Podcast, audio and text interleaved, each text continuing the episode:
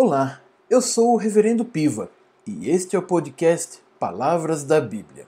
Aqui você vai conhecer algumas das principais palavras da Bíblia, tanto do Antigo como do Novo Testamento. Toda semana eu posto uma palavra em hebraico ou grego e a sua aplicação para a sua vida devocional. Venha conhecer mais da Bíblia e de tudo que aponta para Cristo e sua mensagem do Evangelho.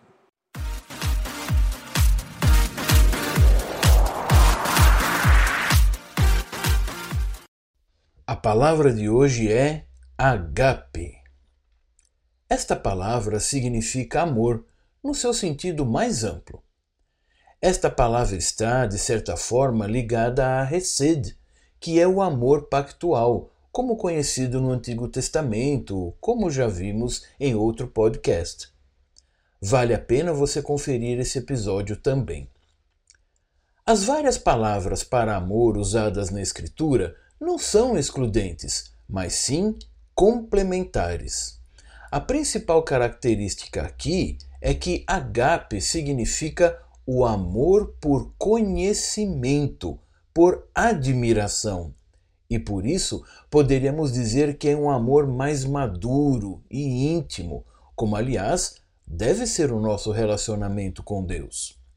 O texto de exemplo que podemos usar é o de Romanos 5, 8, que nos diz assim: Mas Deus prova o seu próprio amor para conosco pelo fato de ter Cristo morrido por nós, sendo nós ainda pecadores.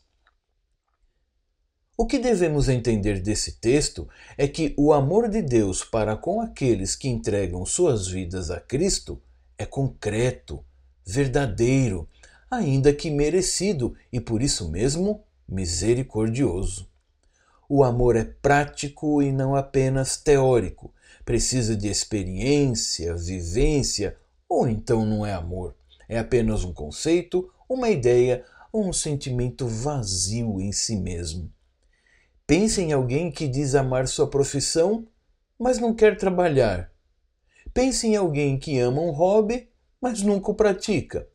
Finalmente, pense em alguém que diz que ama outra pessoa, e não faz nada por ela, principalmente algo que seja sacrificial. Impossível, não é mesmo? Não é o caso de Deus para com os seus. Se o amor precisa de uma prova cabal e sacrificial, bem, nós temos. Deus, o Pai Celeste, deu o seu Filho pelo homem pecador, e em harmonia com o Pai, o filho aceitou livre e prontamente ser este sacrifício por amor ao Pai e também amar aqueles a quem o Pai lhes deu. Vale lembrar que este amor é imerecido, pois todos pecamos, todos estávamos em guerra com Deus. Mesmo assim, ele enviou seu filho para salvar. A conexão com Cristo. Cristo é a máxima expressão do amor de Deus para com os homens.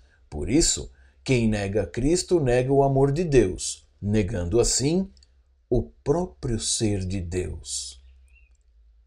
Uma aplicação para sua vida devocional. O verdadeiro amor se doa para o outro. A Trindade fez isto na criação. Há tanto amor na Trindade que transborda para que seja derramado em algo criado por ela. Se você aceita a prova de amor de Deus para com os homens pecadores, isto é, Cristo, você é participante deste amor que dura para toda a eternidade, sempre em companhia, cuidado e proteção do Pai, do Filho e do Espírito Santo.